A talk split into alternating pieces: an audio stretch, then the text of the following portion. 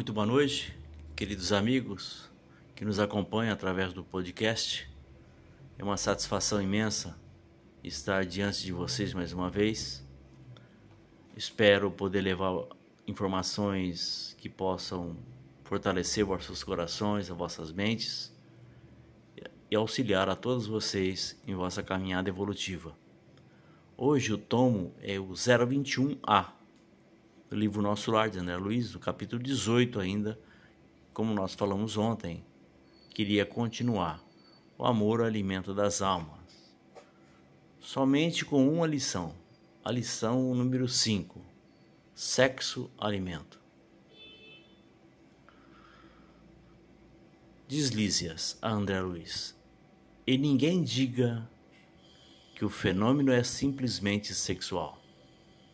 O sexo é manifestação sagrada desse amor universal e divino, mas é apenas uma expressão isolada do potencial infinito. Entre os casais mais espiritualizados, o carinho e a confiança, a dedicação e o entendimento mútuos permanecem muito acima da união física, reduzida entre eles à realização transitória. A permuta magnética é o fator que estabelece ritmo necessário à manifestação da harmonia. Para que se alimente a aventura, basta a presença e às vezes apenas a compreensão. Página 122. Muito boa a colocação de Lisas, não é? Muito boa para o entendimento de uma forma diferente do que significa o sexo. Então nós fizemos as nossas observações e falamos o seguinte: o sexo, como é entendido pelos homens, se traduz em momentos de satisfação entre homens e mulheres. É uma manifestação puramente material. Na formação dos filhos, trata-se de um fenômeno puramente material que obedece à lei de reprodução ou preservação da espécie.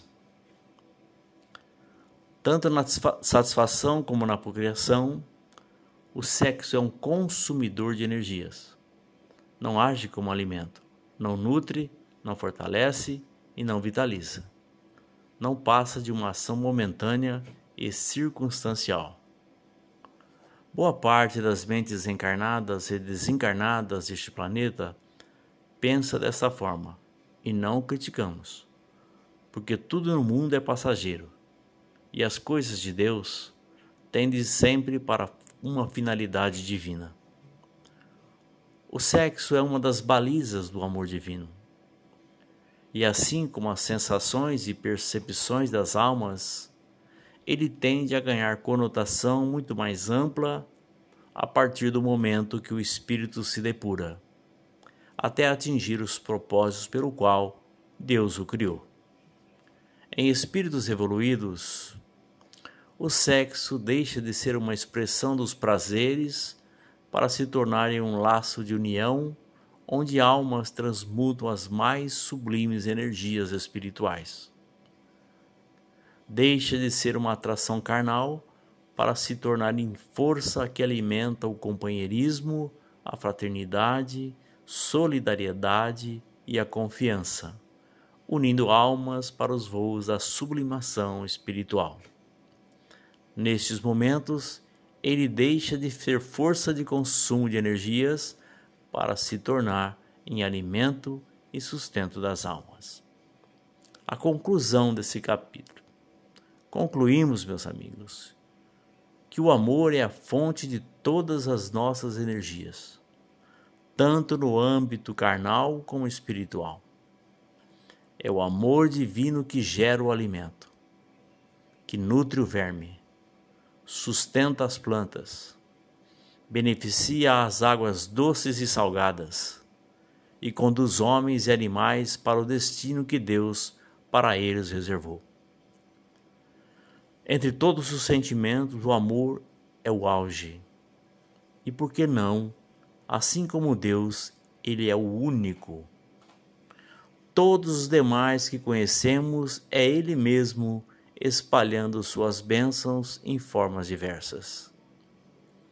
A caridade é o amor nos ensinando a compartilhar.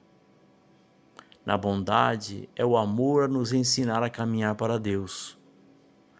Na esperança é o amor nos despertando para a confiança em Deus. No ódio é o amor sendo aprisionado pelos nossos desejos insanos. Na cólera é o amor sem medida e equilíbrio. Enfim, em tudo e em todos, Ele está presente como energia bendita que nos liga com a fonte de todas as coisas, Deus.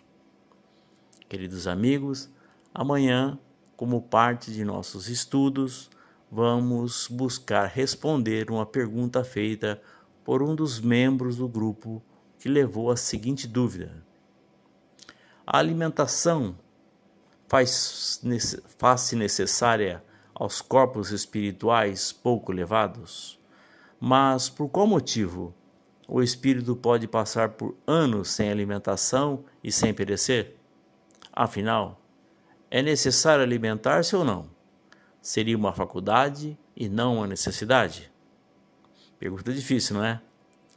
Mas buscaremos uma resposta satisfatória, se Deus quiser.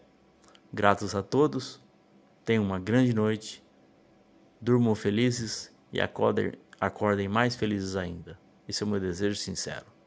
Tchau, gente. Fique com Deus.